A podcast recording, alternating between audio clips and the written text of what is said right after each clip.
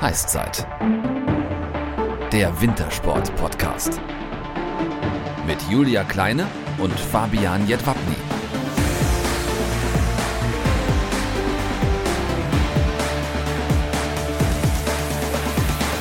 Servus und moin moin. Heißzeit Folge 15 mit einer der schnellsten Frauen Deutschlands, Anna Seide.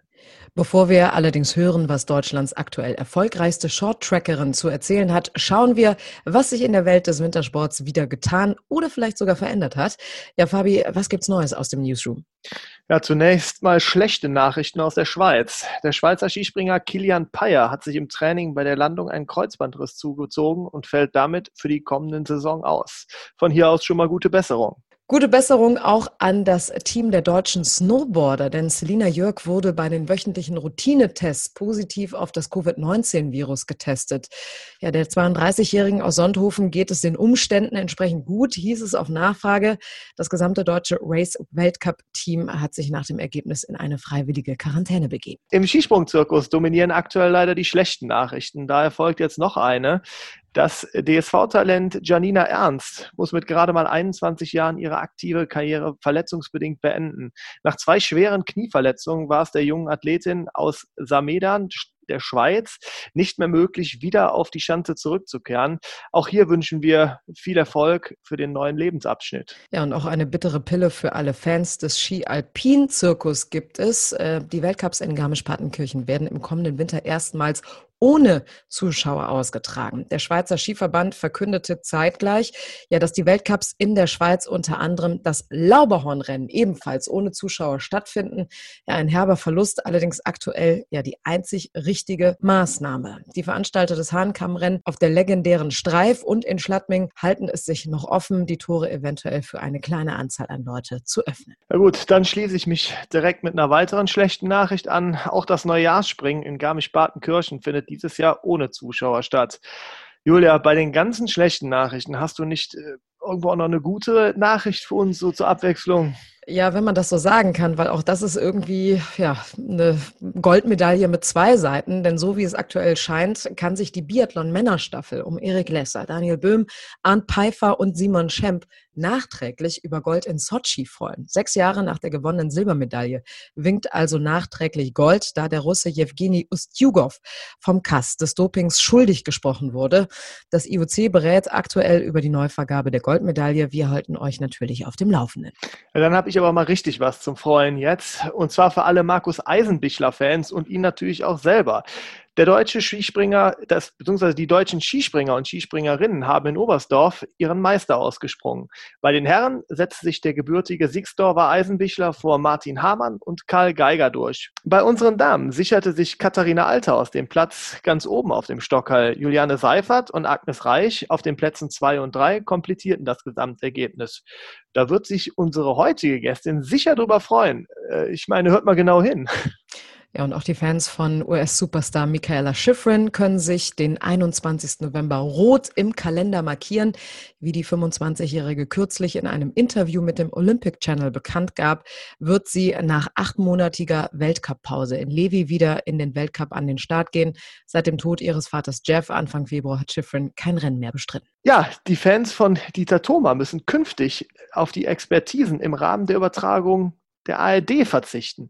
Auf eigenen Wunsch habe er den Sender verlassen und möchte sich künftig mehr um eigene Projekte kümmern. Ein Nachfolger wurde indes bekannt gegeben vom Konkurrenten Eurosport. Konnte man den letzten deutschen Vierschanzenturniersieger aus dem Jahr 2002, ja, ja, lange ist's her, Sven Hannawald gewinnen. Er wird damit zukünftig an der Seite von Matthias Optenhöfel und Tom Bartels das Skispringen in der ARD begleiten.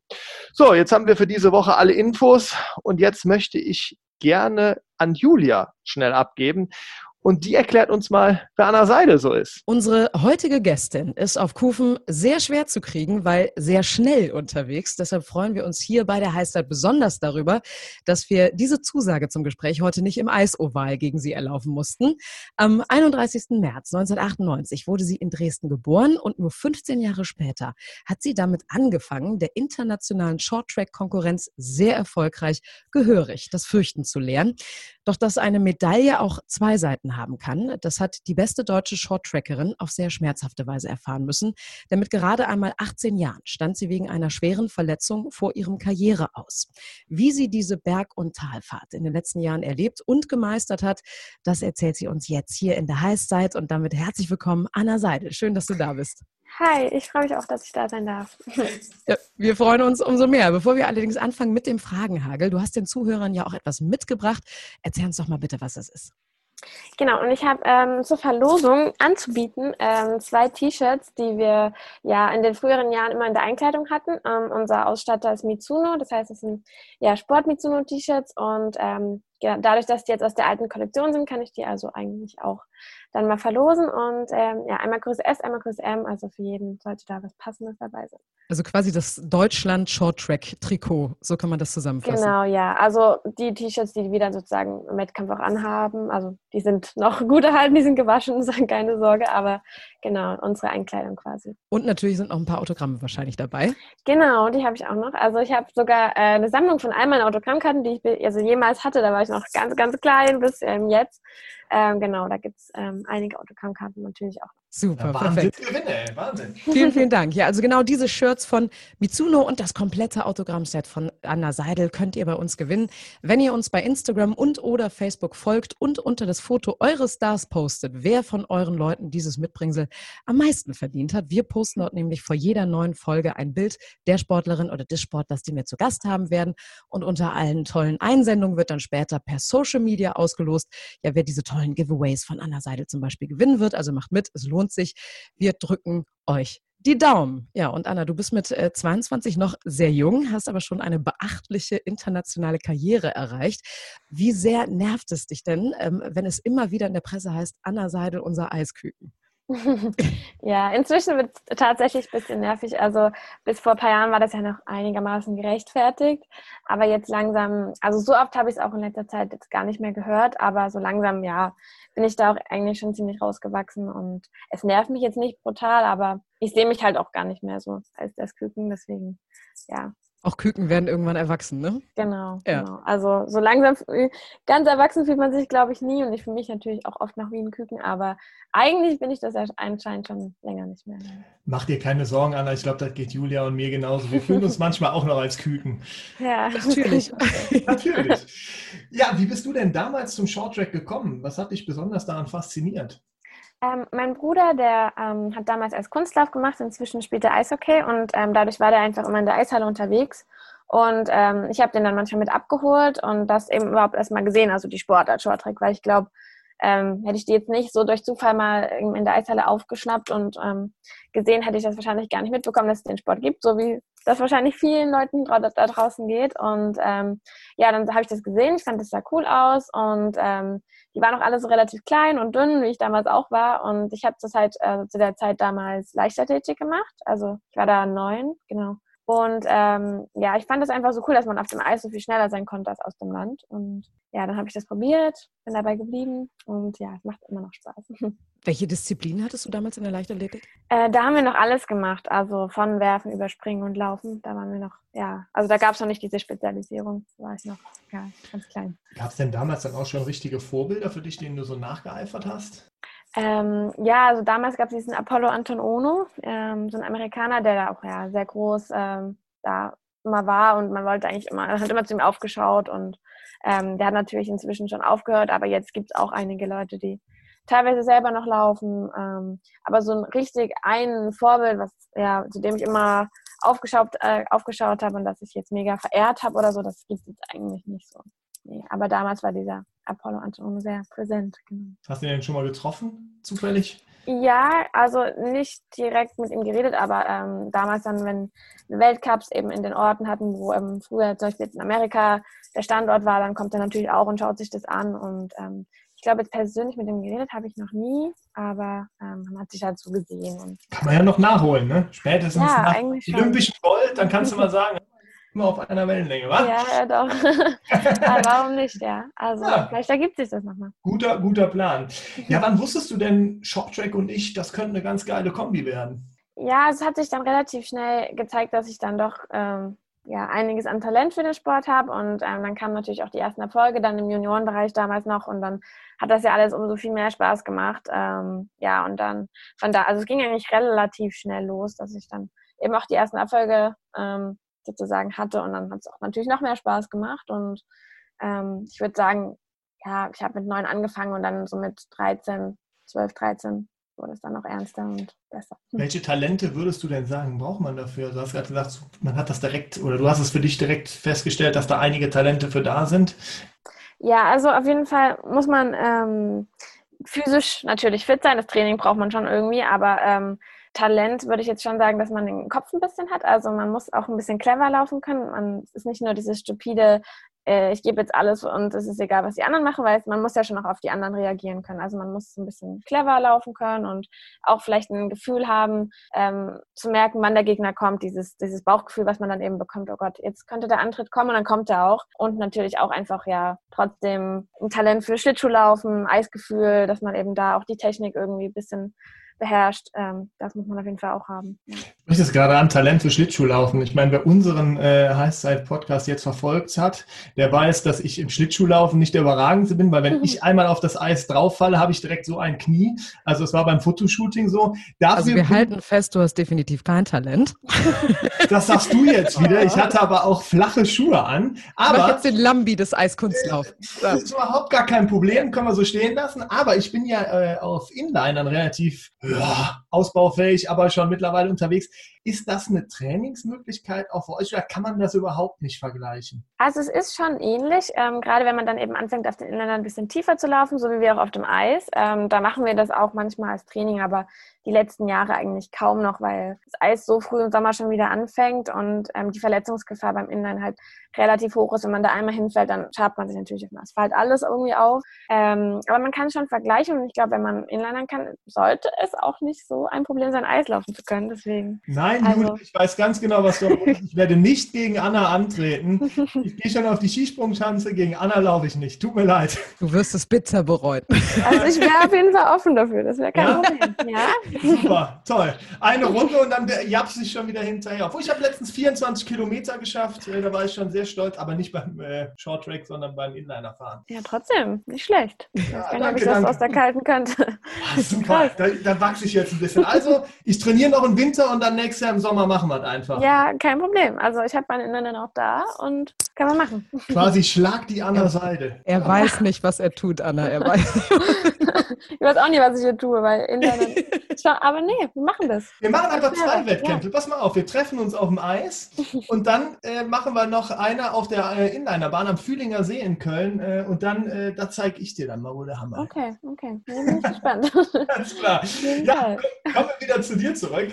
Du hast dich äh, mit 15 direkt in deinem ersten Weltcup-Jahr für die Olympischen Spiele 2014 in Sochi qualifiziert. Hast du damit gerechnet, dass das alles so gut für dich laufen würde? Nee, auf keinen Fall. Also ähm, ich bin da auch komplett ohne Erwartungen reingegangen. Wie gesagt, da war ich wirklich noch ein Küken und da habe ich mich auch ganz gefühlt und das war alles aufregend. Erstes Mal Weltcup gegen die Großen, die man eben immer angehimmelt hat und von denen man eigentlich vorher nur gehört hat. Und dann stand man mit denen auf einmal auf dem Eis. Und ähm, ja, bei der Quali an sich, dann war das schon relativ auch viel Glück. Also das gehört bei unserem Sport ja trotzdem dann mit dazu. Man kann physisch noch so super und, und fit sein. Man braucht dieses gewisse Quäntchen Glück, dass eben auch alles passt. Niemand einen zum Sturz bringt oder zu Fall bringt. Und ähm, in dem Fall war es so, dass andere zu Fall gebracht wurden und ich davon profitiert habe und dann ähm, sozusagen der einen Strecke Strecke da auf einmal im A-Finale stand und ähm, ja, auf einmal für Olympia qualifiziert war, aber das war auf keinen Fall irgendwie in einer irgendeiner Art und Weise geplant oder ähm, hätte ich das erwartet. Und umso schöner war dann ja die Überraschung danach oder ja, wie gesagt, das war sehr viel Überraschung. Ich konnte das gar nicht glauben und hat das auch, also hatte lange gedauert, bis ich das dann realisiert habe, ja. Waren damals dann auch bei den ersten Olympischen Spielen deine Eltern auch mit vor Ort oder bist du dann da wirklich auch alleine rüber? Nee, also die sind ähm, zuschauen gekommen, aber erst als mein Wettkampf war. Also ich war eigentlich ganz normal mit dem deutschen Team alleine und die kamen eben dann zum Wettkampftag zuschauen. Das war ungefähr in der Mitte der Spiele. Also ja, war ich schon auf mich allein, aber ich hatte Trainer dabei, noch anderen Sportler natürlich dabei und ja, die ganzen anderen deutschen Sportler waren ja auch alle noch irgendwo. Ja, ja Sochi soll ja auch sehr schön gewesen sein, aber wie hast du denn deine ersten Olympischen Spiele erlebt? Was hat, das, was hat dich besonders beeindruckt oder sogar geprägt? Ja, natürlich das erste Mal diese ganzen Erfahrungen also sammeln zu dürfen, das war schon was Einmaliges, wenn man eben in Pyeongchang dann schon einigermaßen wusste, was auf einen drauf zukommt. Und da war es wirklich alles neu und aufregend und ja, völlig, äh, ja, in den zwei Wochen, das war alles, hat so lange gebraucht, das dann irgendwie im Nachhinein zu verarbeiten, aber in dem Moment war einfach alles aufregend und toll. Und Sochi an sich war auch mega cool mit dem Meer dann daneben, es war auch für Winterspiele super warm, also ich weiß nicht, so an 20, 18, 20 Grad teilweise, also es war auch natürlich angenehm, dass man da noch ein bisschen diesen diesen Mehrausgleich hatte und ähm, ein bisschen runterkommen konnte, auch zwischen den Läufen. Und nee, das war alles auf jeden Fall eine riesige Erfahrung und Hammer und ja, aufregend, ohne Druck für mich, weil ich eben so jung war und also wirklich sehr, sehr schön. Ja, du sagst es gerade, ich meine, ohne Druck und dann bist du direkt mal über die 1500 Meter Sechste geworden. Äh, da muss man auch erstmal schaffen. Vor allem bei den ersten Spielen. Hast du dich trotzdem so ein kleines bisschen geärgert, dass es letztendlich keine Medaille geworden ist? Nee, gar nicht. Also ich bin da wirklich überhaupt nicht mit ähm, Medaillenhoffnungen irgendwie hingefahren, weil es eben schon eigentlich eine mega Überraschung war, dass ich mich überhaupt qualifiziert hatte. Und ähm, da war ich wirklich dankbar, dass der Wettkampf gut lief, ich trotzdem abliefern konnte und da war ich wirklich zufrieden. Also das war überhaupt nicht irgendwie Thema in meinem Kopf. Und du kannst sagen, du bist dabei gewesen. Das genau, ja. Also ja. das war wirklich ähm, es war natürlich auch für mich persönlich dann schon mal so ein bisschen weniger Druck, dass man in vier Jahren weiß man, also weiß man, dass man schon mal dort war zumindest. Und ähm, nee, also das hatte mir damals auf jeden Fall gereicht, dabei gewesen zu sein. Da war ich schon mega happy und glücklich. Jetzt haben wir so ein bisschen über diese positiven äh, Ereignisse gesprochen, die Olympischen Spiele, deine ersten Olympischen Spiele. Ähm, ich habe es eben in der Eingangsmoderation äh, gesagt, dass du schon mit sehr, sehr jungen Jahren erfahren musstest, dass eine Medaille zwei Seiten hat. Ähm, denn du bist 2016 im Training gestürzt und sehr unglücklich in die Bande geknallt. Was ist da genau passiert? Ähm, ja, also das war in der ersten Woche, die wir wieder auf dem Eis standen, also noch ziemlich im Sommer. Ähm, man ist eh am Anfang erstmal ein bisschen wackelig auf den Kufen und ähm, da haben wir dann eine Staffel gemacht und dabei ist ein anderer Sportler schräg neben mir oder vor mir halt gestürzt und hat mich so mitgerissen. Und bei uns ist immer so, wenn zwei Leute zusammen stürzen, dann achtet man eigentlich am meisten darauf, dass man sich nicht mit den Kufen trifft, dass man irgendwie auseinander ähm, kommt und nicht zusammen in die Bande rutscht, weil dann gibt es ja meistens äh, ja nicht so schöne Schnitte von dem anderen oder ja, man sollte halt immer versuchen, weg vom anderen in die Bande zu fallen. Und ich habe mich eben nur darauf konzentriert und nicht darauf, wie ich mit meinem Rücken quasi in, den, in die Bande einschlage. Und der war eben ziemlich gewölbt, was ähm, nicht gut ist. Und ähm, danach tat es sehr, sehr weh. Und ich dachte wirklich, es ist ähm, nur muskulär, dass ich eben da ein bisschen, ja, mir was irgendwie, die Muskeln da gestaucht habe oder was auch immer. Und es wurde aber leider nicht besser. Und dann bin ich ins Krankenhaus. Und ähm, ja, dann war eben die Diagnose, dass ich einen Wirbelbruch hatte und auch die Bänder gerissen waren. Und ja, deswegen musste ich dann auch operiert werden. Wir kommen äh, gleich kurz auf deine Verletzung zu sprechen. Ähm, wir hatten vor ein paar Wochen Aljona Savchenko bei uns im Interview, die gesagt hat, bevor sie die Sprünge üben, äh, mhm. üben die das Stürzen. Ist das bei mhm. euch auch so, dass ihr halt eben auch einfach nur mal Stürzen übt?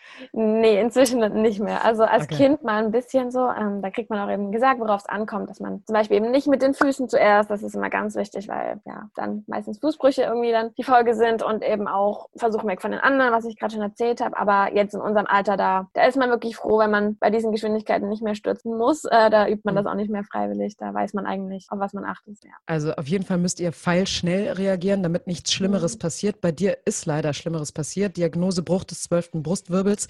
Ja, und mindestens acht Wochen äh, kein Sport hieß damals die Ansage. Aus acht Wochen wurden dann, ähm, ich glaube, das kann man wirklich so sagen, eine zwölfmonatige Leidenszeit für mhm. dich. Ja, mit ewigen gesundheitlichen Auf und Abs. Ähm, wie, wie hast du diese Zeit erlebt? Ja, also das Problem oder das Ding war eben, dass ähm, in meinen Rücken dann so Schrauben und so ähm, Stäbe reingekommen sind, ähm, die da auch erstmal drin, also es hieß ja, die bleiben da jetzt auch erstmal drin, mindestens ein Dreivierteljahr und ich wollte ja trotzdem die Saison beginnen irgendwie. Also es war am Anfang, wie gesagt, direkt der Saison und ich wollte schon noch ein paar Wettkämpfe laufen. Und dadurch, dass äh, bei mir zwischen ja, Rücken, also die, die Haut war einfach nicht mega dick und dadurch kam, ich will jetzt nicht sagen, die Schrauben kamen durch, aber ich habe eben die Schrauben immer gespürt, weil wir den Rücken ja auch relativ äh, rund machen müssen. Und ja, diese Wölbung tat dann irgendwie nicht so gut. Ähm, ja, und deswegen waren diese, das war ein Dreivierteljahr, wo ich dann schon auf jeden Fall trainiert habe, aber es war immer so ein bisschen heikel und sie auch immer, wäre nicht so gut, wenn du jetzt wieder da unbedingt stürzt und so. Also man hatte da schon gemischte Gefühle und ja, auch erstmal der Weg überhaupt wieder aufs Eis war mühsam und lange und anstrengend und ja, ich glaube, jeder Sportler, der schon mal verletzt war, weiß, dass es eben nicht so eine schöne Zeit ist und ja, da war ich dann wirklich froh, dass die dann dreiviertel später wieder rausgenommen wurden und dann alles richtig normal verheilen konnte und das erstmal vorbei war. Also hört sich auf jeden Fall sehr, sehr schmerzhaft an? Was, was, kann man denn dagegen machen? Also wenn, wenn, man spürt, dass da irgendwie die Schrauben durchkommen. Also ja, also äh, unser Sport ist halt dann auch nicht so wahrscheinlich perfekt dafür. Ähm, wenn es nach den Ärzten ging, hätte ich dann wahrscheinlich erstmal gar nichts gemacht oder eben den Rücken gerade gelassen. Aber es ist eben bei uns so wichtig, da in unserer Position da schon kompakt und rund zu sein. Ähm, wirklich was machen konnte ich dagegen nicht. Ich hatte natürlich viel Physio, habe viel Rückentraining irgendwie gemacht, aber ähm, da musste man mehr oder weniger ein bisschen durch. Ja. Du hast es gerade angesprochen, ähm, dadurch, also beziehungsweise man musste dadurch.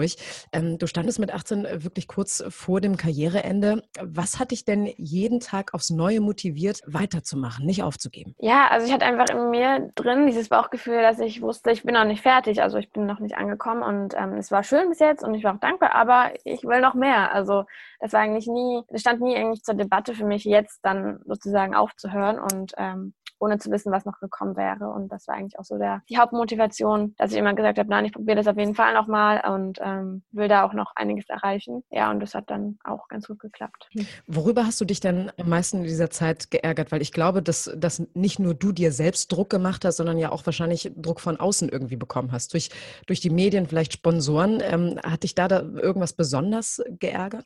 Also ich muss sagen, dass ich zum Beispiel von meinen Sponsoren mega ähm, Unterstützung bekomme, aber auch natürlich Familie, Freunde, ähm, ähm, auch meine Trainer waren alles so, nee, nimm dir Zeit, das muss erstmal wieder gesund werden. Du bist ja auch noch jung, du wirst ja auch später noch einen gesunden Rücken haben so, da hatte ich zum Glück keinen Druck. Klar, die Medien ist jetzt immer so eine Sache, aber an sich waren die zu mir, glaube ich, auch noch relativ human. Also dadurch auch, dass ich noch so jung war und alles, ähm, muss ich sagen, dass ich von außen jetzt nicht mega den Druck bekommen habe, aber natürlich von mir selber. Ich bin sehr ehrgeizig, ich hatte viel vor in der Saison, das war eben auch diese, ähm, dieses berühmte vorolympische, also, ähm, also ein Jahr später waren eben dann schon wieder die Qualis für die nächsten Spiele und äh, dieses vorolympische Jahr wo man trotzdem sich nochmal testet und man wollte halt keinen Ausfall und der Druck von, kam eher von mir selber, dass ich dann sagen, gesagt habe, ja, ich will jetzt auch mal wieder an meine Leistung anknüpfen und wieder die Zeiten laufen, die ich davor im Training gelaufen bin. Ja, äh, dein Motto, so liest man es, Winners never quit und Quitters hm. never win. Du hast dich nämlich äh, trotz dieser Leiden für die Olympischen Spiele 2018 in Pyeongchang qualifiziert. Mit welchen Erwartungen bist du dann nach Südkorea nach all diesen Erfahrungen gereist? Was war da für dich wichtig? Ja, also die Erwartungen waren natürlich äh, verglichen jetzt mit Sochi schon höher. Also ich wollte jetzt nicht nur dabei sein und das Gucken spielen und ähm, mal schauen, was rauskommt, sondern man hat natürlich schon vier Jahre nur auf diese, ja nicht nur, aber hauptsächlich auf diese Spiele eben trainiert, hintrainiert und äh, man wollte da schon Bestleistung zeigen. Ich habe immer gesagt, Medaille wäre auf jeden Fall, ist immer das große Ziel von, also ohne diese, dieses Ziel wäre, ja, ist man einfach fehl am Platz, aber ähm, ich wusste auch, dass ich trotzdem erst 18 bin und, ähm, nee, noch, doch 18? Nee, 20, oh Gott, wie alt war ich da?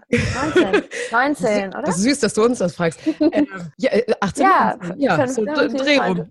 Ja, genau, äh, dass ich erst 19 bin und ähm, ja, mir gerade eben durch dieses eine Jahr da auch ein bisschen ähm, was an Trainingsrückstand oder an Trainingsleistung fehlt. Ähm, genau, dann war da natürlich die große Komponente mit dem Druck, ähm, der natürlich auch jetzt viel größer war, dadurch, dass ich ein bisschen aus dem Küken ausgewachsen bin und man jetzt da schon einige Sachen von mir erwartet hat. Also ich bin da auf jeden Fall mit einer anderen Erwartungshaltung auch selber an, von mir selber dahin gefahren, ja. Jetzt habe ich noch eine Frage, weil ähm, Short Track ist ja auch gerade im asiatischen Raum relativ beliebt, also sehr, sehr mhm. populär. Wie war denn die Stimmung da vor Ort in Pyeongchang, gerade bei den Short Track ähm, Wettbewerben? Ja, das war unglaublich. Also das ist, also man kann das schon mit Fußball in Deutschland vergleichen. Das ist die Sportart Nummer eins. Also ähm, da wurden uns, also uns wurde das so erzählt, dass draußen vor den Stadien am Abend noch ähm, Tickets für 2000 Euro teilweise gehandelt wurden. Wo ich mir dachte, ein Abend 2000, also kann ich mir gar nicht vor, aber okay, die Leute, die sind verrückt nach Shorttrack und das hat man eben auch in der Halle gespürt. Also da war eine mega Stimmung und das Schöne war auch nicht nur bei den eigenen Leuten, die natürlich auch super erfolgreich waren, aber auch bei allen anderen. Wenn es spannend war, wurde wirklich mitgefiebert. Ähm, man hat sich auch für andere Nationen gefreut und ja, es war einfach mega und da war ich auch mega dankbar, dass, ähm, dass ich das miterleben durfte in diesem Land dann quasi und ähm, die Stimmung mit aufsagen konnte, ja. Also nur zum Vergleich, ähm, das ist dann ungefähr so, wie wenn beim Eishockey halt eben die USA gegen Kanada zum Beispiel spielt, so Full House äh, flippt ja. das Publikum halt eben aus. Das ist total genau. krass. Ja. Also war alles restlos ausverkauft, ja. jeder, Satz, äh, jeder Platz war gefüllt und ähm, genau, die Leute waren richtig on fire. Wäre jetzt spannend zu erfahren, wer dann wirklich 2000 Euro dafür bezahlt hat. Ich meine, andererseits ja. ist das größte Wettkampf, den man haben kann. Denkt man da in dem Moment dann auch mal unten nach drüber, wenn man sich denkt, oh Wahnsinn, die haben jetzt Leute unfassbar viel Kohle dafür bezahlt, um hier dabei zu sein. Und ich darf hier unten auf dem Eis stehen. Ist das nicht auch irgendwie ein total geiles Gefühl? ja, auf jeden Fall. Gladiatoren, der da mit Gas geben darf. Nee, doch, das war auf jeden Fall schon im Kopf. Also nicht nur unbedingt dieser Preis, sondern auch einfach die, die Menge der Leute. Das sind wir jetzt auch nicht so gewohnt. Dass da irgendwie, das waren, glaube ich, 12.000 Leute, die da reingepasst haben. Ähm, einer der größten Stadien der ganzen Spiele und die waren ausverkauft bei uns. Also das hat man schon gemerkt, das hat man auch in der Vorbereitung gemerkt, dass es da irgendwie eine ganz andere Hausnummer jetzt ist, ähm, die da stattfindet. Und also mich hat es auch auf jeden Fall gepusht und ähm, aber natürlich auch einen Ticken nervöser gemacht, also muss ich auch sagen. Zum Vergleich, wie viele sind so in Deutschland bei einem Wettkampf oder in Europa? Also Dresden meistens so 2.000, 3.000 würde ich sagen. Ähm, Europa kommt es ganz drauf an. In Italien gibt es manchmal Wettkämpfe, da gucken wahrscheinlich nur die Leute zu, die es wirklich interessiert und ein paar Eltern so ungefähr. In Holland ist es auch wieder was ganz anderes. Da ist ein ganz anderes Interesse auch für Eissport da. Da ist es auch mega, aber ich glaube, an Asien kommt nichts ran. Also, liebe Zuhörer, ihr hört es, wir müssen Gas geben. Also bei den nächsten mhm. Wettkämpfen, die kosten auch nicht 2000 Euro in Europa, äh, ist bestimmt noch ein Plätzchen frei und äh, es ist äh, sehr, sehr spannend. Das kann sich jeder mal bei YouTube angucken, der es bis jetzt noch nicht gesehen hat. Ich habe es auch in der Vorbereitung gemacht, muss sagen Wahnsinn. Also, es ist wirklich äh, krass. Es ist wirklich krass. Mhm. Also und eine wahnsinnige Geschwindigkeit, die da äh, aufs ja. Eis gebracht wird. Also das ist wirklich hochachtungsvoll. Chapeau. ja, äh, für dich ging es ja dann auch erfolgreich weiter. Du hast unter anderem die Bronzemedaille bei den Europameisterschaften über 1500 Meter geholt. Wie war das für dich? Bekommt man dadurch wieder mehr Vertrauen zu sich selbst? Ja, auf jeden Fall. Also das eine Medaille tut immer gut. Also auf jeden Fall. Ähm, aber natürlich auch also dadurch, dass es bei mir jetzt immer Bronze war, habe ich jetzt auch langsam genug Bronze und denke mir so, ja, okay, das könnte jetzt nächstes Jahr auch gerne Silber oder Gold sein. Also steht ähm, dir ja auch bestimmt ganz gut. Ja, auf jeden Fall. Also es ist auf jeden Fall ähm, eine Bestätigung und äh, man fühlt sich erstmal gut danach, aber man wird auch, also ich merke das immer bei mir, man wird dann auch hungrig auf mehr. Also man will dann entweder wieder oder noch eine bessere Farbe oder noch weiter vor. Also man, wenn man sich dann einmal daran gewöhnt, will man das dann auch viel öfter erreichen. Ja. Du hast in einem Interview mit Franziska Schenk beim Heimweltcup in Dresden Anfang des Jahres gesagt, es gibt nie den richtigen Zeitpunkt für eine Verletzung. Mhm. Dann leider hast du dich genau dort bei der Mixed-Staffel Anfang Februar erneut verletzt. Du hast dir einen knöchernen Anriss im linken Knöchel zugezogen, sagt man das so? Knöchelausriss. Knöchel ja, Ausriss. Ausriss, ja. Ja. Ich bin kein Arzt. Es hört sich einfach nur unfassbar schmerzhaft an. Ja, ich glaube es auch. Ähm, wenn man jetzt Monate später zurückschaut und dann warst du ja eigentlich doch, war es ja doch der richtige Zeitpunkt, so kurz vor dem Corona-Lockdown.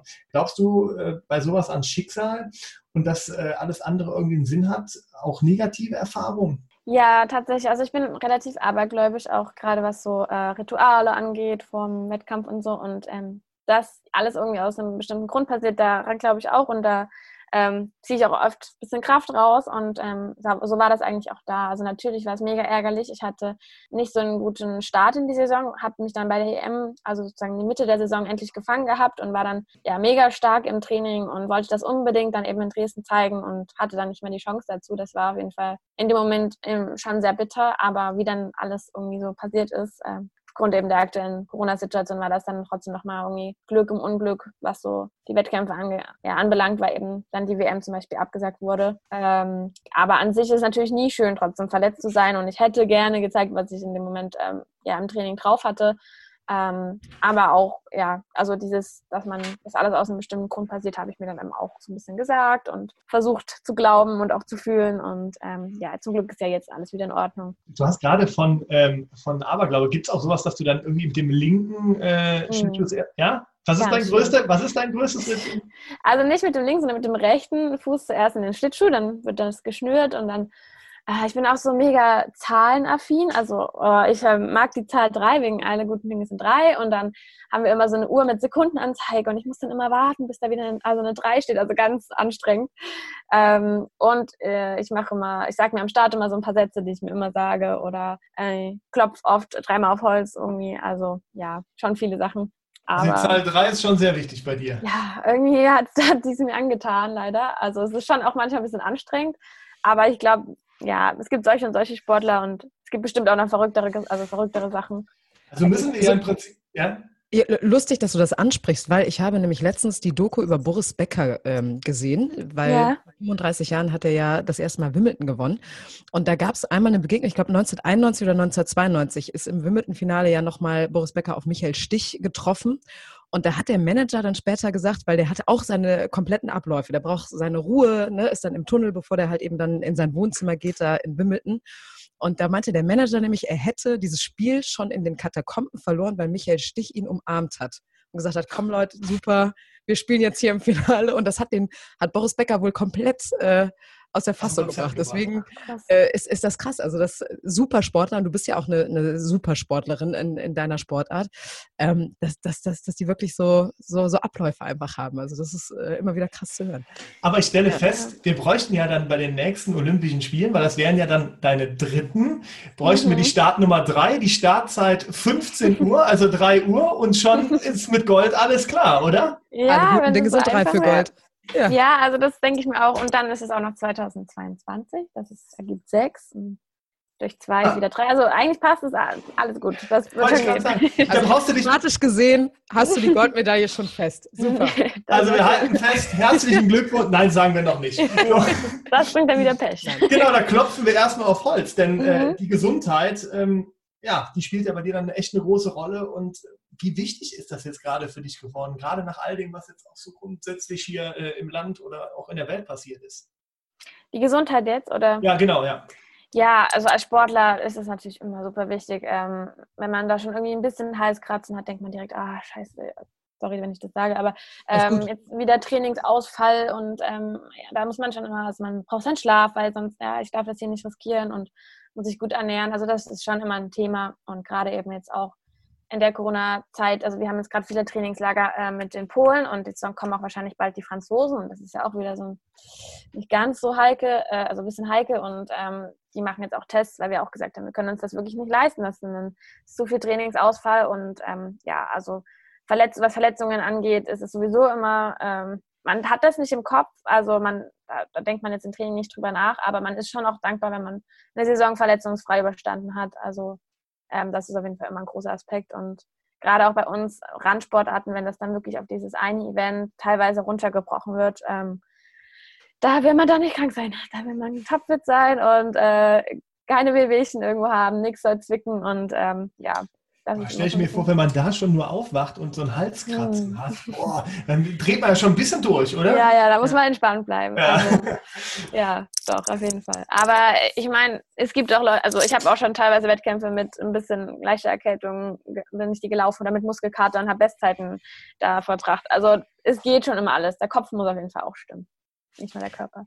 Ja. Wir haben jetzt eben über deine gesundheitlichen, schmerzhaften Erfahrungen aus der Vergangenheit gesprochen. Wie geht's dir denn momentan und wie bereitest du dich auf die neue Saison vor?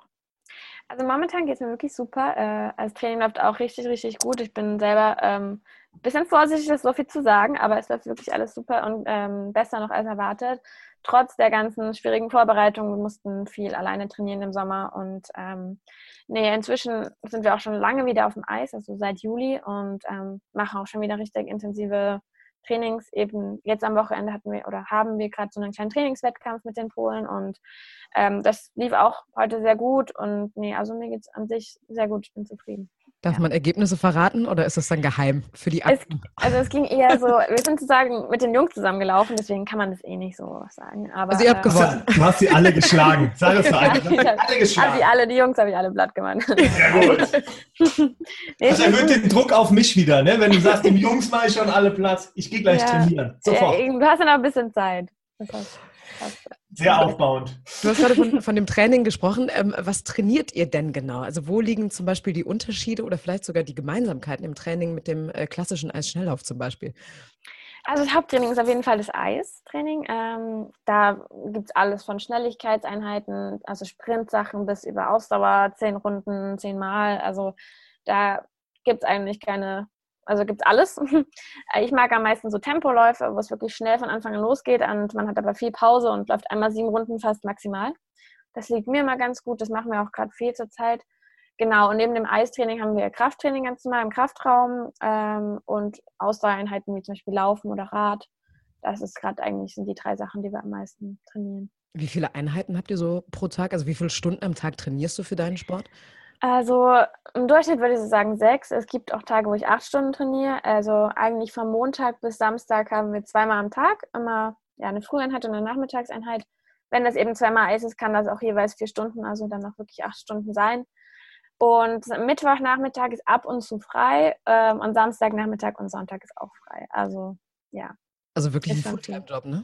Ja, doch. Also ich merke es immer wieder, gerade wenn wir eben viel Training haben und auch intensiv, dass da ich wirklich, also ich komme da wirklich nicht äh, zu viel anderen Sachen als Training, Essen, Schlafen und ab und zu mal irgendwie doch ein paar Freunde treffen, aber vor allem, weil ja gerade auch die Ruhephasen wichtig sind. Ne? Genau, ja. Dann hat man wieder im Hinterkopf die Gesundheit, man muss ja seinen Schlaf kriegen und es ist schon alles ähm, ja, sehr viel im die Sport noch, untergeordnet. Da kommen die noch mit so einem Interview um die Ecke. ja, echte Heißzeit. Ja, aber heute ist ja Samstagnachmittag, da habe ich ja frei, das ist in Ordnung. Juhu. Sehr gut. Kommen wir so ein bisschen äh, auf das Regelwerk äh, zu sprechen. Äh, vor ein paar Wochen, da hatten wir den Ex-Skicrosser äh, Tommy Fischer bei uns im Interview, ähm, der ja in seiner Sportart auf der Strecke auch gegen andere Konkurrenten kämpfen muss, ähm, manchmal mit harten Bandagen. Wie ist das denn bei euch? Also was darf man, was darf man nicht und wann wird man vielleicht sogar disqualifiziert? Also man darf schon einiges. Also viele machen das auch geschickt und ähm, so, dass man das nicht sieht. Also da gibt es dann doch mal den einen oder anderen Schubser irgendwie an die Hüfte und dann tritt es einen komplett raus. Ähm, gerade die Chinesen zum Beispiel machen das sehr gerne, so ein bisschen unfairer und ja, gezielt unfair laufen. Aber an sich haben wir ja Schiedsrichter auf dem Eis stehen, die sich das alles eigentlich anschauen. Und ähm, oft gibt es dann eben bei Überholmanövern Stürze und da wird dann immer ganz genau geschaut, wer hat jetzt Schuld, wer hat entweder zu spät überholt oder hat zu unfair geblockt. Genau, all solche Sachen. Aber ähm, an sich sollte man schon fair laufen und sich auf sich konzentrieren und nicht zu viel auf das Blocken und auf die Gegner generell. Also gibt es quasi den Videobeweis? Genau, also es wird eigentlich alles gefilmt und die können sich das dann, also die Schiedsrichter können sich das alles nochmal anschauen. Wird auch aus verschiedenen ähm, Winkeln sozusagen alles aufgenommen, damit man da auch wirklich nichts übersieht. Ab und zu gibt es natürlich schon äh, Entscheidungen, wo man jetzt vielleicht nicht so einverstanden ist, aber im Großen und Ganzen geht man da schon immer mit und da ist man, also ich bin da auch sehr dankbar für, dass das da nicht also so ganz wild auf Eis zugeht, sondern dass da schon ein bisschen Ordnung ist. Ja, du hast das gerade so ein bisschen angesprochen, dass die Chinesen irgendwie da ganz vorne mit dabei mhm. Äh, sind, wenn es um so ja, fiese Spielchen geht, wenn man das so sagen kann. Also gibt es wirklich wie beim Chiropraktiker so Griffe, wo man jemanden dann so nebenbei aushebeln kann? ah, nicht ganz so extrem, ich höre jetzt aber ganz genau zu. Nee, aber zum Beispiel eben bei uns ist ja wirklich die Hüfte so ein zentraler Punkt und wenn der da eben, wenn da die Hüfte mal so leicht mit der Hand irgendwie dann doch berührt wird, ähm, da dreht es einen natürlich direkt komplett raus und das sieht man halt nicht immer so gut, gerade wenn man als großes, ähm, als große Gruppe läuft. Ähm, ja, ansonsten gab es auch schon so Sachen, zum Beispiel bei Staffel, wenn die dann eben bei der Staffel ähm, dem Gegner so ein bisschen auf die Bahn gelaufen sind, so ganz unscheinbar, aber dann konntest du natürlich nicht so viel Schwung holen, wie du wolltest und ja, das haben sie aber inzwischen alles ein bisschen durch, ja, gecheckt und äh, gesehen und ähm, da wird jetzt auch viel mehr drauf geachtet. aber, aber, kurze Frage, wie schnell seid ihr nochmal unterwegs? Weil das muss ja auch dann in Sekundenbruchteilen alles passieren, ne? Ja, also die Frauen so 40 km/h, würde ich sagen, und die Männer so bis zu 50. Mhm. Ja, also das könnt ihr gerne mal zu Hause auf dem Eis mit dem Eisschlumpf probieren. Ob ihr auch Kann man sich auch so ein Außenborderline, so irgendwie, dass man noch ein bisschen schneller pimpen oder sowas? nee, gibt's, gibt's noch nicht so, aber kannst du ja mal entwickeln. Ich habe noch ein Jahr Zeit. Also wir, wir, haben eben von den Olympischen Spielen in Pyeongchang äh, gesprochen, dass halt eben auch dein Sport, Short Track, äh, besonders beliebt im asiatischen Raum ist. Ähm, warum ist das da so? Also gibt es irgendeine Begründung? Ich glaube, also der Sport kommt halt auch irgendwie von dort und es ist einfach eine viel größere und längere Tradition. Mm, das ist da einfach, ja, Kult, also Volkssport kann man wirklich schon sagen. Also jeder kennt das, jeder hat es irgendwie wahrscheinlich schon mal gemacht ist einfach eine ganz andere, ja, also Geschichte dort. Dieser Sport ist ganz anders verankert. Genau. Also so wie die Skandinavier mit Langlaufskiern direkt ausgestattet werden zur Geburt. Mhm. Ja, ja. kommt Südkorea direkt der Schlittschuh dran. Okay. Ja, kann man ähm, so sagen. Wie, wie sieht es denn hier in Deutschland momentan aus? Also was müsste denn passieren, damit deine Sportart so ein bisschen populärer wird? Ja, also das Beste ist natürlich immer Erfolg. Äh, dann kriegt man natürlich die Medienaufmerksamkeit und ähm, kann das Ganze irgendwie auch alles ein bisschen besser vermarkten. Und das versuche ich eigentlich auch. Also das ist ja auch immer eins meiner Ziele mit gewesen. Dadurch, dass ich erfolgreich sein will, will ich auch den Sport irgendwie ein bisschen populärer machen. Ähm, an sich ist es in Deutschland ja generell nicht so einfach für viele Sportarten. Also auch Sportarten, wo man jetzt auf der Straße die Leute fragt und sie kennen, ähm, es ist ja auch, sieht ja auch teilweise mit dem Nachwuchs nicht so super aus. Also ich glaube, dass da generell in Deutschland noch ein bisschen Bedarf herrscht, was so die Sportförderung, also generell den Sport auch in, in der Bevölkerung ähm, ja, betrifft, weil viele Leute, glaube ich, auch gar nicht mehr so bereit sind, sich so zu quälen, wie wir das müssen, um eben erfolgreich zu sein. Und ja, dann eben doch fast jeder zweite Junge irgendwie zum Fußball abdriftet. Ähm, ja, also auf jeden Fall. Driftet hört sich auch so super an. Wie so ein ja. Alkoholiker, der dann so Fußball Nein, aber ich Droge, die Droge Fußball. Genau, ja, ja. Fußball. Nein, aber wir haben, wir haben ja eben schon herausgefunden, dass du 2022 äh, einen auf Stephen Bradbury machst. Ne? Mhm. Der Australier, der im Wintersport auch äh, Olympiagold geholt hat. Deswegen, das machst du dann halt eben einfach auch. So. Ja, schon. Also es wäre schön, aber ich würde es auch gern. Also der hat ja auch wieder sehr viel Glück. Und ich bin, also mein Anspruch ist natürlich auch, das ohne Gehört auch dazu. Ja, ein bisschen. Aber der hatte sehr, sehr viel an dem Tag. Es war ein Sturzfestival. Ne? Ja, genau. Alle, alle also, ausgefallen. Ich glaube, er war in Position 5 und Nummer 1 bis 4 sind hingefallen. Dann hat er immer Gold. Aber so ist das. So ist das dann. Er ist dann ja. halt eben der Olympiasieger geworden. Genau. Ähm, dann klappt es ja wahrscheinlich dann auch mit der, mit der Förderung in den Sponsoren. Wie, wie sieht es da momentan aus bei dir? Also auch sehr gut. Ich bin sehr zufrieden. Ich habe da auch viele Partner, die ich schon, schon ganz lange um mich herum habe. Es gibt auch Leute, also sogar Partner, die schon von Tag 1 quasi dabei sind. Und dann bin ich ja auch noch ähm, in der Sportfördergruppe der Bundeswehr, wo wir auch ähm, ziemlich gut gefördert werden. Deswegen, also das kann ich schon, also von meinem Sport leben kann ich momentan auf jeden Fall sehr gut und da bin ich auch sehr dankbar. Du bist ja, du bist ja auch Red Bull-Athletin, ne? Ist es dann so, dass die auf dich zukommen oder mhm. schreibst du dir also, eine E-Mail und sagst Hallo? Nee, ich trinke sehr gerne Red Bull. Ich hätte mal eventuell noch einen Platz auf dem Helm. Ja, also wahrscheinlich, vielleicht machen das auch ein paar Leute, aber bei mir, ich hatte wirklich das Glück, dass die sich bei mir gemeldet haben. Das war sogar damals bei meiner, in meiner Verletzungszeit, was mir echt voll den, auch wieder Motivation gegeben hat und die fanden eben den Sport cool und ähm, hatten da voll Interesse und das hat mir auch wieder so aus dieser Zeit ein bisschen rausgeholfen, zu wissen, ja, okay, wenn ich zurückkomme, dann habe ich die vielleicht als Sponsor und ähm, so ist es auch geworden. Deswegen. Genau. Ja, verleiht Flügel. Mhm. In dem Fall auf jeden Fall. Ja. Ähm, ja. Welches Ziel hast du dir denn jetzt für die kommende Saison ähm, vorgenommen? Weil du ja meintest, du bist schon mitten im Training seit Anfang Juli. Ja, also erstmal warten wir natürlich immer noch so ein bisschen ab, ob ähm, überhaupt Weltcups stattfinden. Also die ersten Weltcups im November, die wären in Kanada gewesen, die sind jetzt schon abgesagt worden. Ähm, ja, war auch schon ein bisschen so zu vermuten. Aber die zweiten Weltcups würden jetzt im Dezember stattfinden in Asien. Und die wollen das eigentlich schon sehr, sehr gerne durchführen, weil das eben das Testevent für Peking wäre. Also immer ein Jahr vorher hat man schon in der Halle, in der dann auch eben der Wettkampf stattfinden soll, so ein Weltcup, um zu schauen, ob alles läuft, ob das Eis gut ist und ja. Und das würden die eben sehr gern durchziehen, die Chinesen. Ähm, und die haben jetzt vorgeschlagen, dass wir da in so einer Bubble wohnen, dass wir wirklich nur im Hotel und in der Eishalle sind und ähm, mal schauen, ob das jetzt durch durchgeht. Und dann im Februar sind die Weltcups in, in Deutschland, zwei Stück sogar. Also um zum Thema jetzt zu, um Zuschauer zurückzukommen. In Dresden? Genau. Einer in Dresden, einer in Bietigheim. Ähm, genau, weil andere europäische Länder jetzt momentan das irgendwie nicht stemmen könnten. Und ähm, genau, auf jeden Fall diese Weltcups und stehen mehr oder weniger und auf die trainieren wir jetzt auf jeden Fall auch hin. Und ja, mein Ziel ist auf jeden Fall wieder in die Top-Platzierungen zu kommen. Also Medaillen sind sehr gut immer, aber auch Top 5 ist bei uns schon ja auch nicht so einfach inzwischen. Also nach, ja, so weit wie möglich nach vorne. Und wenn die WM dann im März in Holland stattfindet, dann natürlich dort auch wieder immer mehr Richtung Medaille, ähm, weil ich ja dann nur noch ein Jahr Zeit habe quasi. Genau. Wir drücken dir auf jeden Fall die Daumen. Mhm. Das wird alles super. Und ich glaube, es wird demnächst auch nach den ganzen Hörern einen Fanclub geben, der in den Kurven steht, immer letzte an der Seidelkurve. Da wird richtig ja, das Gas gegeben. Schön. Das ist ja cool. Also ich glaube, bei der WM äh, in Holland, das ist ja quasi direkt bei uns um die Ecke, Julia, da sind wir dabei. Sind wir, dabei. Sind wir dabei. Ja, sehr, sehr gerne eingeladen, doch. Definitiv, ja, das wird auf jeden Fall festgemacht. Dann kommen wir zu, bevor wir zu dir als Privatperson kommen, sind mir jetzt noch über das Interview so drei Fragen gekommen Nimm uns doch mal mit so auf deinen ersten Sieg. Wie hat sich das angefühlt, das erste Mal sich durchgesetzt zu haben und dann ja quasi als Erster da durchs Ziel geschossen zu sein? Realisiert man das direkt, wenn man da drüber ist? Hm, nicht so richtig. Also man freut sich, dass man, also ja doch, man freut sich sehr und ähm, man ist auch irgendwie erleichtert, weil man auch schon sehr erschöpft ist und das war meistens ein anstrengendes Rennen. Aber das, also bei mir ist das immer ganz oft so, ja, dann ich will jetzt auch das nächste Rennen gewinnen. Also ich muss es wahrscheinlich auch noch ein bisschen mehr lernen, das zu genießen und auch mich selber wahrscheinlich da ein bisschen mehr zu feiern, in Anführungszeichen. Also, dass man eben auch wirklich mal kurz den Moment genießt. Aber bei uns ist es wirklich so dann durch den Ehrgeiz, okay, das habe ich jetzt geschafft, das ist schön und jetzt will ich aber auch das nächste Rennen gewinnen. Und so war das, glaube ich, auch, als ich kleiner oder noch jünger war und dann die ersten Erfolge kamen.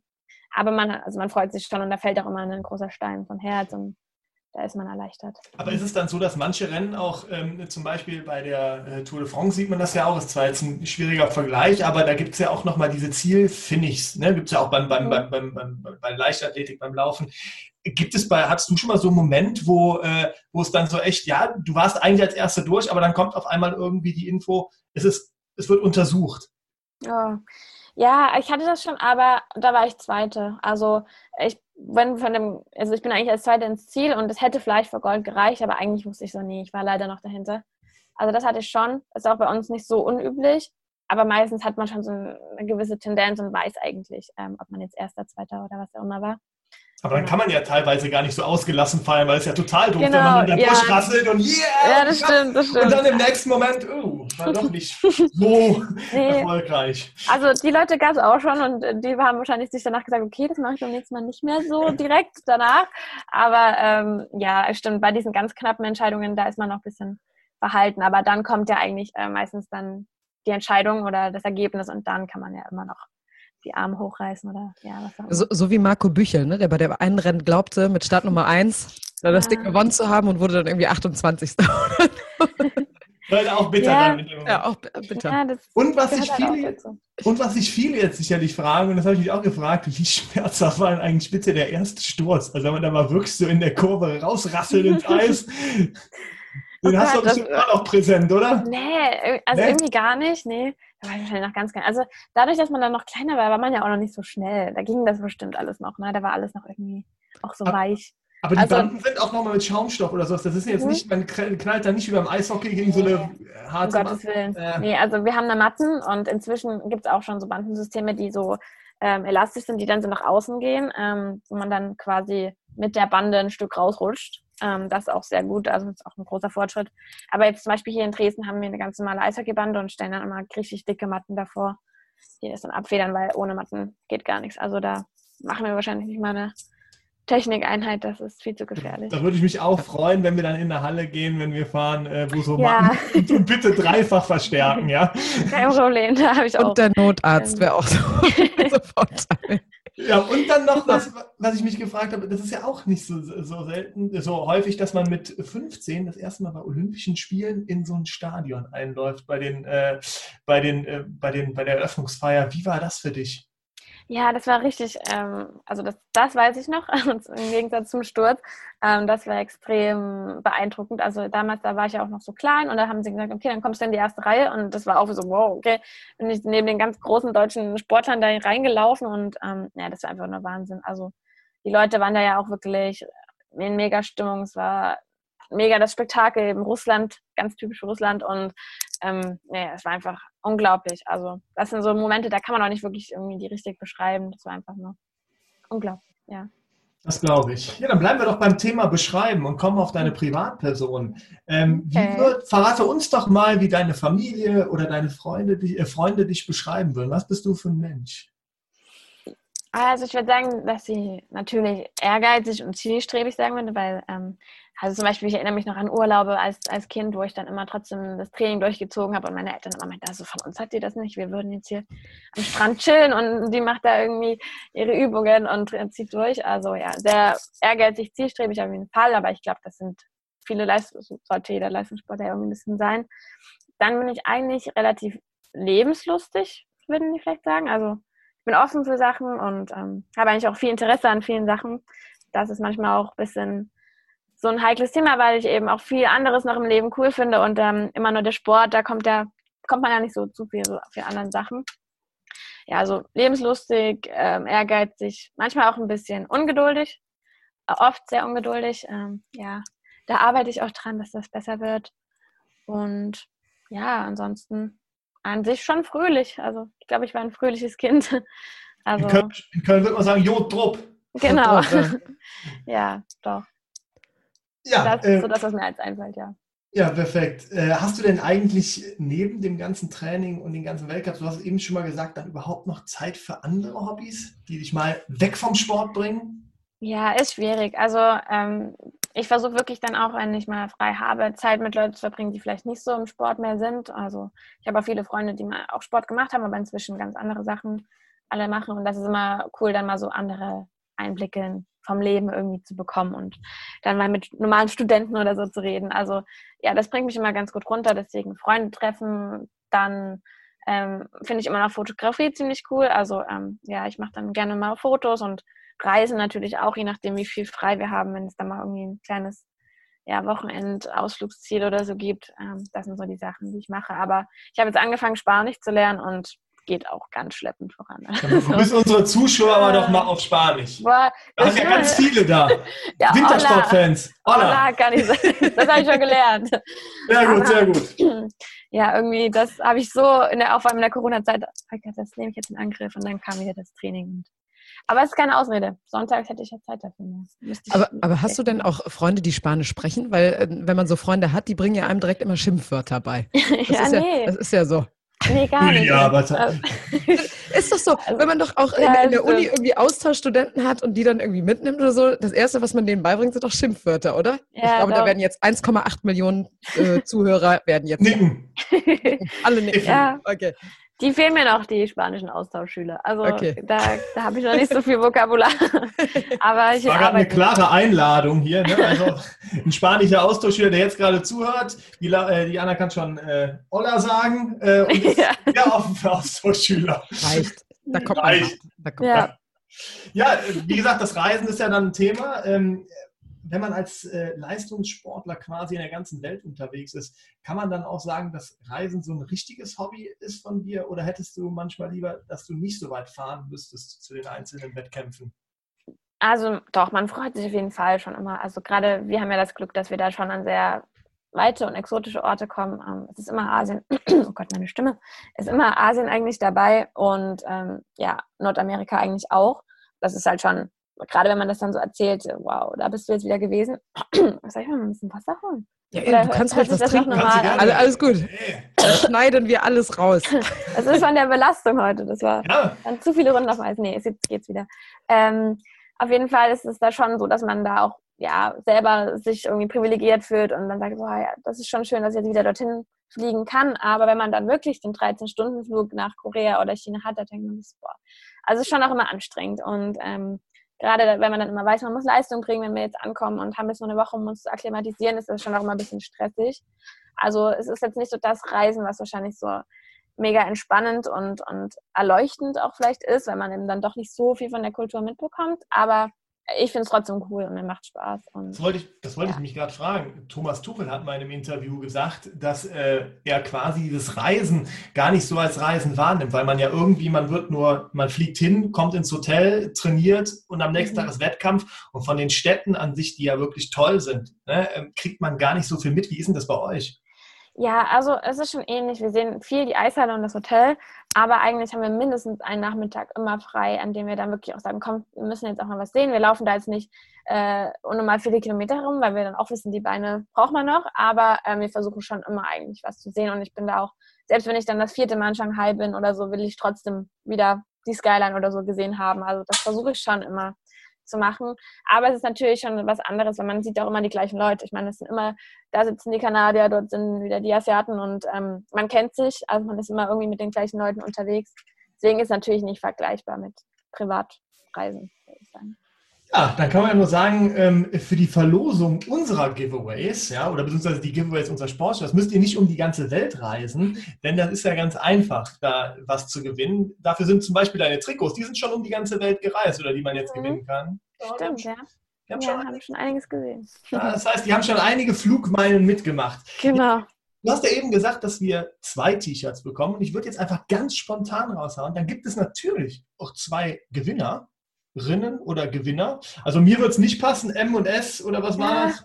das könnte, ja, M und S. Ja, kann ein bisschen eng werden, aber ich darf ja eh nicht mitspielen, von daher alles gut. Und du bist aber, raus. Ich bin raus. Ja, Julia, dir könnte es passen. Äh, aber ähm, ja, ich bin raus, aber wie ihr gewinnen könnt, ist ganz einfach. Nämlich ihr müsst einfach ähm, euren Wintersport-Fan ähm, nominieren bei uns unter, dem, unter der Ankündigung auf dem Heißzeitkanal und dann äh, müsst, müssen die Personen uns nur folgen und den Beitrag liken und zack, seid ihr da schon in der Verlosung. Also es ist eigentlich total einfach. Ja, wir haben, äh, genau, dann kommen wir doch jetzt äh, nochmal zu den Fragen von den Zuschauern, die auch immer über unseren Kanal reinkommen. Uh, okay. Und die gehen jetzt direkt an dich, Anna. Cool. Genau, die habe ich nämlich für dich. Also wir, wir, haben natürlich immer tausend Fragen, die irgendwie ankommen bei Instagram oder Facebook. Äh, wir können nicht alle äh, stellen, das ist leider so, aber trotzdem vielen, vielen, vielen Dank. Stellt uns weiter die Fragen, beziehungsweise stellt weiter euren Stars die Fragen. Und vielleicht hat ja auch Anna Lust, äh, die zu beantworten bei uns bei der Heißzeit, bei Instagram, wenn sie dann mal Zeit hat. Das wäre natürlich cool. Aber dann fangen wir mal an und zwar mit der Frage von Sina. Was hast du denn oder was sagst du den Leuten denn, die Shorttrack für zu unübersichtlich halten? Also ich kann es verstehen. Also ähm, ich kenne, also ja, auch gerade meine Oma und Opa, die sagen das auch manchmal, ja, das ist immer so, ja, so viel Gewusel auf dem Eis und dann gibt es Entscheidungen, die verstehen die gar nicht. Aber ich glaube, inzwischen wird es immer besser. Also die versuchen auch zum Beispiel die, die Strafen oder so dann zu erklären und die Situation zu zeigen, wo jetzt eben dieses Penalty oder dieses Foul gemacht wurde. Ähm, an sich finde ich aber jetzt auch nicht mega unübersichtlich. Also man ähm, weiß ja eigentlich, der erste und zweite kommen in die nächste Runde. Das sind die besten im Lauf. Und ähm, ja, ich kann verstehen, wenn die Staffel ein bisschen unübersichtlich rüberkommt, weil da ist wirklich sehr viel Gewusel. Aber im Einzel ist es schon meistens eigentlich ähm, sehr ersichtlich, was abgeht. Aber ich glaube, vielleicht auch, wenn man öfter ab und zu mal reinschaut, äh, dann, dann kommt man auch besser in diesen Flow und dann versteht man vielleicht auch ein bisschen mehr. Also Ansage ja. von dir an die Zuhörer da draußen. Ja, Guckt einfach ein bisschen mehr Shorttrack, dann ist es eigentlich ja. relativ einfach zu verstehen. So, und dann haben wir noch den Julian, der wissen möchte, ob du schon weißt, was du machen willst, wenn du irgendwann mal mit dem Leistungssport aufhörst. Ja, also mein Plan ist auf jeden Fall zu studieren, ganz normal an der normalen Uni, ähm, weil ich eben auch ein Fernstudium angefangen habe während ja, der letzten zwei Jahre und gemerkt habe, eben wenn wir dann wirklich einen Tag haben mit acht Stunden Training, ich weiß nicht, ich habe dann zu Hause eine kleine Mittagspause, wo ich versuche schnell zu essen, vielleicht kurz äh, schlafe, um zu regenerieren und dann geht es wieder los und dann mache ich eine Woche keine Uni und habe am Ende der Woche keine Ahnung mehr, was ich eigentlich am Anfang mir durchgelesen habe und deswegen will ich auf jeden Fall dann nochmal einen Cut und von neu anfangen und ähm, ja, mein Ziel ist sozusagen ein Studium. Momentan geht es in die Medien- und Kommunikationswissenschaften Richtung. Also das kann sich auch nochmal ab und zu ändern, aber das ist gerade so der Plan. Und ja, auf jeden Fall dann noch was anderes im Leben machen als immer nur Sport. Ich wollte gerade sagen, erst kommt ja die Goldmedaille in Peking 2022 und dann kann man immer noch gucken, was. Äh, Gar kein Druck. Aber vorher muss er leider noch die Niederlage gegen mich einstecken. Obwohl, ja, wir, wir müssen, dafür ist Zeit. Wir müssen ja sagen, unsere Heißzeit ist, glaube ich, ein Erfolgsgarant, weil bis dato alle, die da waren, gesagt haben, sie werden halt eben Gesamtweltcupsieger, Olympiasieger und Weltmeister. Ne? Also, mhm. und das wird, das passiert ja dann auch. Ja, also alle, nee. die in der Heißzeit, ja. Danke, dass ihr mich eingeladen habt. so, ja, dann ähm, vielen Dank für euer Interesse. Wir werden dann äh, die tollen mhm. Shirts und das Autogrammset von Anna Seidel in unserer Insta- und Facebook-Story verlosen und den oder die Gewinnerin dann benachrichtigen. Aber wir sind noch nicht ganz durch, denn bei uns heißt es nicht, alle guten Dinge sind drei, sondern alle guten Dinge sind vier. Und da gibt es nämlich jetzt nochmal ein richtiges Fotofinish für dich. Ja? Quasi letzte Kurve, der Fanclub ist gerade vorbei und jetzt musst du nochmal geradeaus durchziehen. Und ich habe nochmal vier knackige Fragen für dich. Bist du bereit? Jetzt. Für unsere Fastlane. Habe ich jetzt fast vergessen. Naja, bist du bereit? Ja, bin ich. Perfekt. Ja gut, dann Frage 1. Erklär uns doch mal deine Sporte, Sportart deine Sportart in einer Minute. Oh Gott. Okay. Zeit los. läuft. Ja. Okay, es ist eigentlich ähnlich wie als Schnelllauf. Ähm, wir laufen auf dem Eis, es geht um Eislaufen. Und der große Unterschied ist, dass wir auf einer kleinen Eishockeyfläche laufen. Und es geht nicht darum, wer die schnellste Zeit hat, sondern wer das Rennen gewinnt. Der erste und zweite kommen in die nächste Runde und dadurch gibt es sehr viel Überholmanöver, Körperkontakt, spannende ja, Finishes und auch Stürze und ja, viel spannender sehr schnell auf, aber sag's dir nicht. Und ähm, sehr rasant, sehr, sehr viel zu sehen und wirklich sehr kurzweilig und cool. War sogar weniger als eine Minute. Ja, ja, das war super. Und du hast jetzt schon die, die erste hinter dir gelassen, also Bronze ist es schon. Ja, jetzt haben wir gehört, dass du dich in deiner Sportart super auskennst, aber wie steht es denn mit anderen Sportarten? Deshalb erklär uns doch mal bitte das Faszinierende am Ski Alpin. Oh. Ähm, ja, das Faszinierende ist für mich am Ski Alpin, dass diese Hänge einfach so steil sind. Also ich sehe das immer im Fernsehen und denke mir, wie, kann, wie schaffen die das da einfach herunterzukommen? Also das ist, das ist teilweise, ich finde, das ist lebensgefährlich. Also ist es ja wahrscheinlich manchmal auch, aber die haben es ja drauf. Ähm, genau, ich finde es einfach unnormal krass, wie die da auf den Skiern stehen bleiben, sich da in die Kurven schmeißen und ähm, finde ich tatsächlich auch sehr, sehr, also für mich persönlich auch sehr, würde mir, glaube ich, auch Spaß machen, aber habe halt nicht so die Berge hier in der Gegend, aber ich glaube, wenn ich vielleicht irgendwo da unten geboren wäre, wäre das auch sehr interessant für mich. Deswegen. So, einmal Kitzbühel. Ja. Wollte ich gerade sagen, aber das Ja. sagt jemand, der mit 50 äh, hier in die Kurve, sich in die Kurven auf einer Eis. Auf Ja, einer ich wollte gerade sagen. Eis- aber Also da es ist- geht es ja noch bergab. Da geht es ja nicht nur um die Kurven, da geht es ja noch bergab. Und ähm, ja, ich finde natürlich auch die Orte, an denen die immer sind, voll cool. Also wir sind halt immer in der Halle und die sind da irgendwo auf irgendwelchen Gipfeln. Das ist schon cool. aber dafür kriegst du keinen Regen ab. Ja, nee, das stimmt. Schlimmsten Fall. Ja. Alles Vor- und Nachteile. Wollte ich gerade sagen. Sehr gut, war auch wieder sehr gut beantwortet. Dann kommen wir jetzt zur Frage 3. Warum sollte man sich unbedingt die Heißzeit anhören? Ja, also weil nicht nur jetzt der Podcast hier mit mir ähm, ja verfügbar ist, sondern auch ganz viele andere Sportler immer da sind, die mega cool sind. Also manche kenne ich ja sogar persönlich, das sind wirklich extrem inspirierende Leute und auch erfolgreiche Leute, von denen man eigentlich immer sich was abschauen kann oder sollte und aus jedem Podcast wahrscheinlich sich was mitnehmen kann, auch fürs persönliche Leben und ähm, ja, das auf jeden Fall keine verschwendete Zeit ist. Sehr gut. Und kann man ja auch beim Trainieren hören teilweise. Genau, also Podcast Perfekt. ist ja eh entspannt. Ist eh entspannt. Kurzer Einwurf, du sagtest gerade, es gibt ja so eine Verbindung zwischen dir und Laura. Woher äh, besteht die?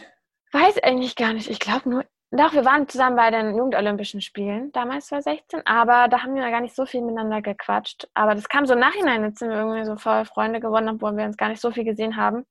Also, ja, sie verfolgt immer alles, was ich mache, ich alles, was sie macht und ja, einfach so wahrscheinlich Kollegen. Die Goldküken Ja. von Peking. Ja. genau, stimmt. Die einstigen Goldküken. Mhm. So. Dann kommen wir jetzt zur Frage 4. Nominiere uns doch einen Sportler oder eine Sportlerin, Mhm. Anmerkung, Wintersportler, den du gerne in der Heißzeit hören würdest.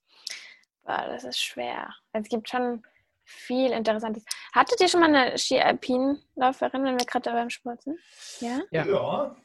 Echt? Ja, Hille Gerg war da. Genau, Hille Gerg, Linus Strasser, Marco Ja, okay.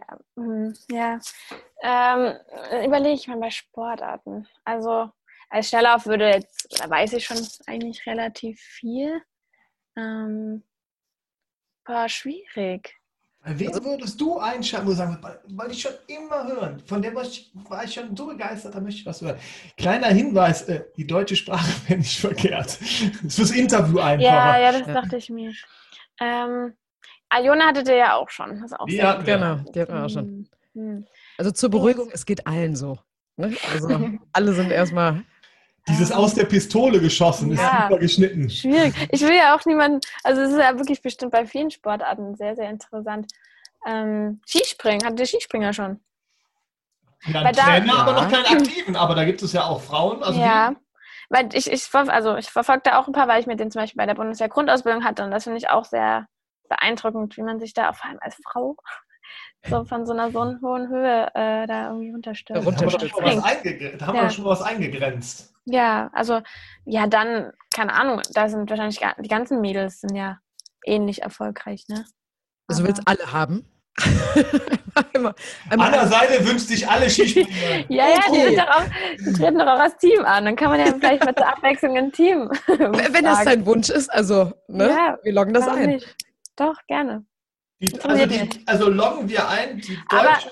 ja? Ansonsten können wir auch, ich weiß nicht, Ramona Hofmeister, ähm, die Snowboarderin, von der weiß ich natürlich schon sehr viel. Aber es würde natürlich auch sehr interessant für die Leute sein. Also ich glaube, Snowboard ist schon für viele. Pass mal auf, wir machen, das, wir machen das ganz einfach, Anna. Du hast ja zwei Mhm. Präsente mitgebracht. Das heißt, du Mhm. darfst zwei Leute nominieren. Wir haben einmal Ramona Hofmeister und, Und falls- einmal die komplette deutsche Ja.